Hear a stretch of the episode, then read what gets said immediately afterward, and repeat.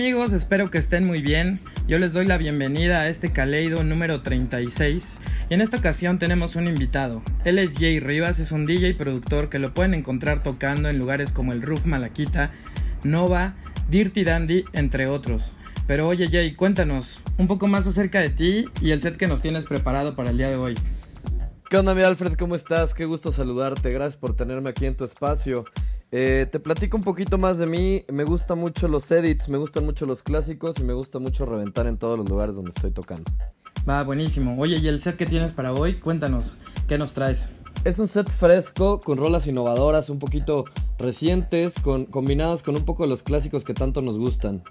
Perfecto. Oye, ¿y dónde te vas a presentar próximamente? Y menciónanos tus redes sociales, por favor.